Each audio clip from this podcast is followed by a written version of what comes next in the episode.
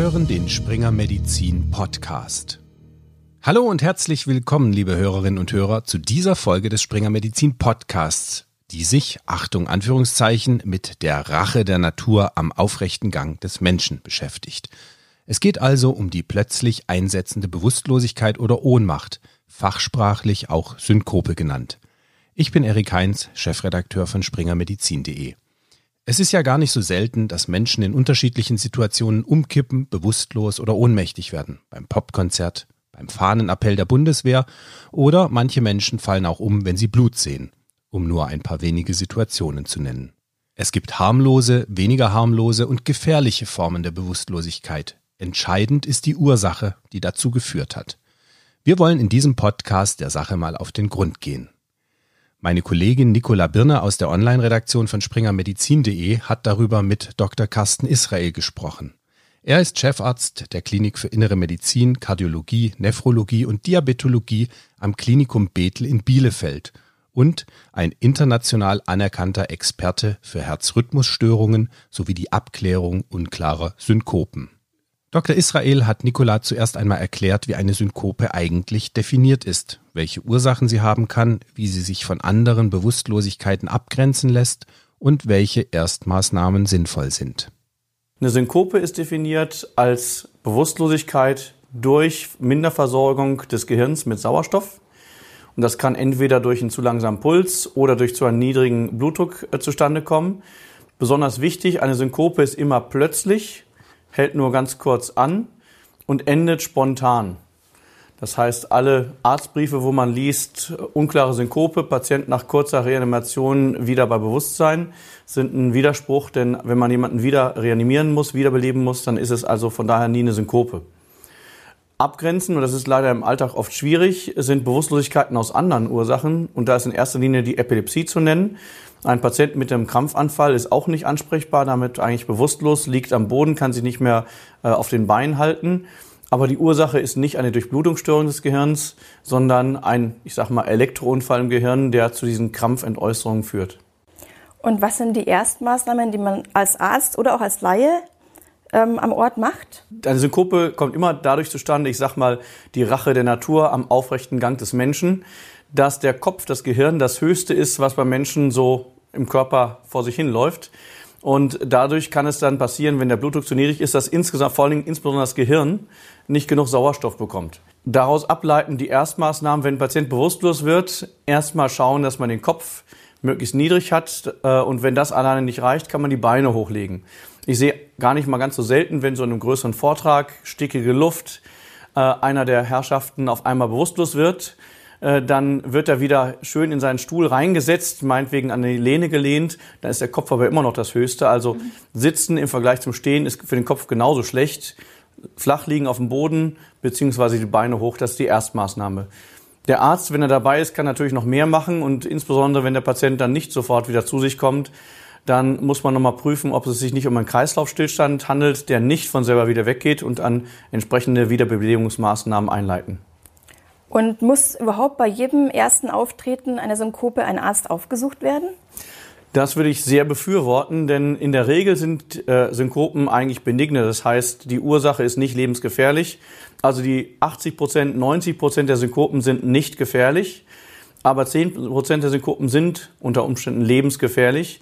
Egal, wie das jetzt erstmal aufgetreten ist, wie das aussieht, einmal zum Arzt würde ich auf jeden Fall jedem empfehlen. Dr. Israel gibt hier eine klare Empfehlung ab, erstmalig aufgetretene Synkopen abzuklären. Allerdings, so berichtet er im Interview weiter, wird das zu häufig nicht gemacht. Studien legen nahe, dass viele Menschen, die bewusstlos werden, gar nicht erst zum Arzt gehen. Man schätzt, dass circa 50 Prozent der Bevölkerung einmal im Leben eine Synkope erleiden, aber nur circa 10 Prozent stellt sich damit dann tatsächlich beim Arzt oder in der Notaufnahme vor. Bewusstseinsverluste treten also sehr häufig auf und viele Arztgruppen haben damit zu tun. Trotzdem herrscht oft Verunsicherung, was denn nun abgeklärt werden sollte und was nicht. Das führt teilweise zu Maßnahmen, die wenig diagnostischen Erfolg versprechen. Wie das Dr. Israel sieht, hat Nicola im Interview gefragt. Was sind aus Ihrer Sicht die häufigsten Fallstricke oder Fehler, die bei der Synkopenabklärung ähm, geschehen können? Ja, vielen Dank für die Frage. Ähm, die ist ganz, ganz wichtig, weil da passiert extrem viel Mist. Nummer eins Fehler, der häufigste Fehler ist, dass zur Absicherung eine ganze Batterie von Tests gemacht wird. Also ein Schädel-CT, wo man sagen muss, es gibt keinen Schlaganfall, der zur Bewusstlosigkeit führt und nach 20 Sekunden wieder weg ist. Schädel-CT, Schädel-MRT, Karotis-Doppler gilt genau das Gleiche. Die Halsschlagadern, die Karotiden äh, versorgen das Großhintenareal, was allerdings keine Synkopen macht, sondern wenn der Patient einen Schlaganfall durch Karotisverschluss bekommt, ist er halbseitengelähmt oder ähnliches, aber eben nicht bewusstlos. Also Karotis-Farbdoppler wird extrem häufig gemacht, hat mit einer Synkope aber nichts zu tun. Das nur so ein paar Beispiele, zum Teil teuer. Äh, und es geht sogar hin bis zur Koronarangiographie und was nicht noch alles gemacht wird an invasiven Verfahren, die den Patienten unter Umständen auch schädigen können. Und wenn man da ein bisschen nachdenkt, muss man sagen, hör mal, das war überhaupt nicht indiziert. Also Synkopenabklärung, eine sehr häufige Ursache für völlig unnötige Tests.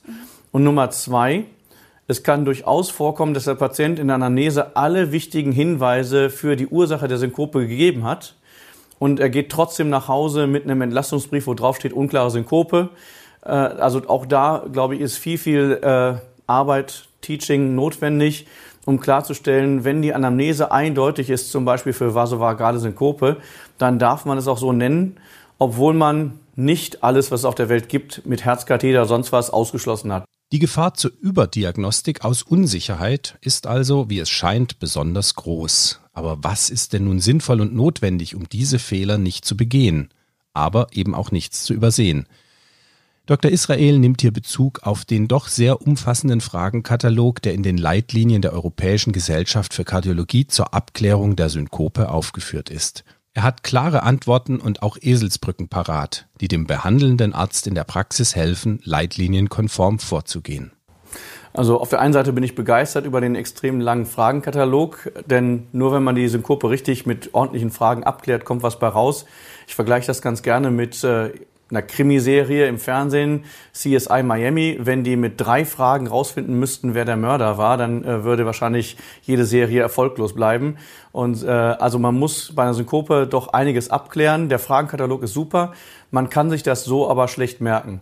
Zwei Dinge. Erstens, um das so ein bisschen zu sortieren, äh, liebe ich die 5P-Regel. Die, also erste P, Englisch, steht für Predisposition, also sozusagen, was sind äh, Situationen, die das Ganze auslösen können, zum Beispiel lange Stehen, äh, stickige Luft, enge Räume. Das wären so typische Auslöser von einer sogenannten vasovagalen Synkope. Das zweite P steht für Prodromie. Äh, für die meisten Patienten werden nicht sofort bewusstlos, sondern merken erstmal zum Beispiel ein bisschen Übelkeit, Schweißausbruch, Leere im Kopf, aufsteigende Hitze, dann wird schwarz vor Augen und erst dann wird man bewusstlos. Das wären so typische Prodromie, auch wieder bei einer vasovagalen Synkope. Wenn die überhaupt nicht vorhanden sind, das heißt, der Patient ist von jetzt auf gleich Bums auf dem Boden und kommt dort wieder zu sich, dann ist das hinweisend auf Herzrhythmusstörungen, die durchaus zu einer sofortigen Synkope ohne Vorboten kommen können. Also Precipitance, Prodromie. Dritte P steht für Palpitation. Ganz simple Frage, die aber sehr häufig vergessen wird. Einfach mal auf den Kopf zufragen, merken Sie eigentlich, bevor Sie bewusstlos werden, dass das Herz komisch klopft oder rast? Wenn der Patient sagt, ja gut, dass Sie fragen, das wollte ich immer schon mal sagen, dann haben Sie einen Patienten rausgefunden, der sehr wahrscheinlich durch Herzrhythmusstörungen bewusstlos wird.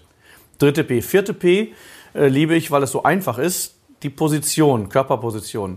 Stehen, sitzen, liegen. Wenn ein Patient im Liegen bewusstlos wird, dann kann es kein Problem des Blutdruckes sein, also Orthostase, wenn der Patient aufsteht, versackt das Blut in Beinen, neurokardiale Synkope, wenn der Patient lange steht, versackt das äh, Blut in Beinen. Wenn es im Liegen passiert mit der Bewusstlosigkeit, dann sind zum Beispiel Herzrhythmusstörungen oder auch strukturelle Herzerkrankungen, zum Beispiel Aortenklappenstenose, äh, wesentlich wahrscheinlicher. Und das ist ein Alarmsignal. Achtung, dieser Patient wird wahrscheinlich eine nicht gutartige, sondern bösartige Ursache seiner Synkope haben. Das fünfte P steht dann für Post-Event. Normalerweise Patienten, wenn sie von der Synkope wieder wach werden, zum Beispiel rhythmogen, haben vielleicht Kopfschmerzen, wenn sie auf den Kopf gefallen sind, aber sonst keine besonderen Symptome. Bei vasovagaler Synkope ist vielen Patienten danach übel, aber sie sind sofort wieder normal orientiert, wissen, wo sie sind, welcher Tag es ist äh, und wundern sich nur, dass sie auf dem Boden liegen. Bei Patienten mit Epilepsie ist der Patient in der Regel nach der Bewusstlosigkeit schläfrig, müde und nicht orientiert. Anhand dieser Checkliste kann man schon mal initial abschätzen, ob es sich um eine gutartige Synkope handelt oder ob eventuell doch eine kardiale Synkope vorliegt und damit eben auch ein erhöhtes Mortalitätsrisiko. Um das Mortalitätsrisiko abschließend zu klären, sieht Dr. Israel zusätzlich weitere vier Fragen als wichtig an. Daraus ergeben sich dann auch die Handlungsempfehlungen, wie es weitergehen muss. Also diese fünf Ps wären für mich so eine ganz schöne Anleitung, wie man die wichtigsten Fragen nicht vergesst, vergisst. Daneben ist die wichtigste Entscheidung, ist das was potenziell lebensgefährliches oder ist das was völlig harmloses?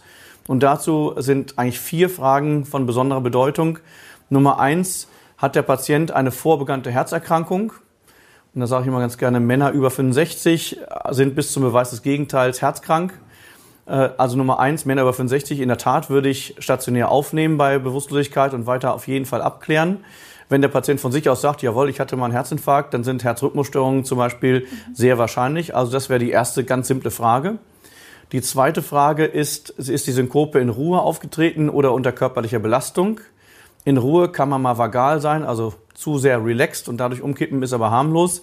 Unter Belastung ist man eigentlich nicht zu sehr relaxed, sondern hat man immer ein bisschen Adrenalin im Blut.